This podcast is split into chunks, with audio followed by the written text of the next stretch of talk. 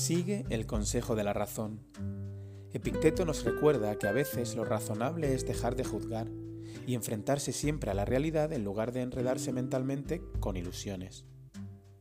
Bienvenidos al episodio 31 del podcast Meditaciones Estoicas, la versión en español del canal del mismo nombre dirigido por el profesor de filosofía del City College de Nueva York, Massimo Pigliucci. En cada episodio se compartirán reflexiones y pequeñas dosis de la sabiduría de los antiguos filósofos estoicos de Grecia y Roma. Puedes encontrar el original en inglés en anchor.fm barra Stoic Meditations y en cualquier plataforma de suscripción. Las reflexiones de hoy provienen de Epicteto, en Discursos 175. ¿Por qué la razón significa hacer? Establece lo que es verdadero, elimina lo que es falso y suspende el juicio en los casos dudosos. ¿Qué más prescribe la razón? Aceptar las consecuencias de lo que has admitido como correcto. Es bien sabido que los estoicos creían en el poder de la razón.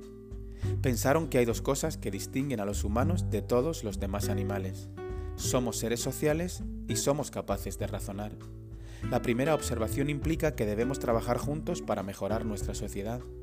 El segundo, que vivimos mejores momentos cuando razonamos correctamente sobre las cosas. Pero que seamos capaces de razonar no significa que siempre actuemos de manera razonable.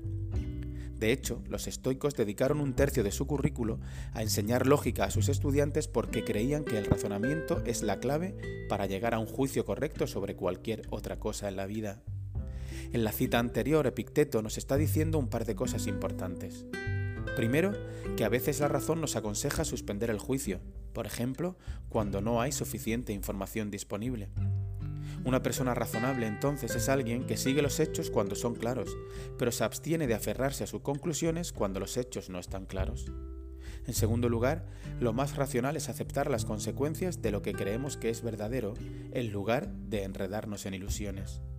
Si está claro, por ejemplo, que estamos en medio de una relación de abuso, es mejor enfrentar las implicaciones y actuar en consecuencia en lugar de ignorar el problema y pretender que desaparece. Gracias por haberte unido a esta nueva meditación estoica. Estaremos de vuelta con un nuevo episodio muy pronto, si el destino lo permite, por supuesto. Si te, parece, si te parece adecuado, conveniente y útil, puedes dar visibilidad a este canal suscribiéndote y pulsando el botón me gusta.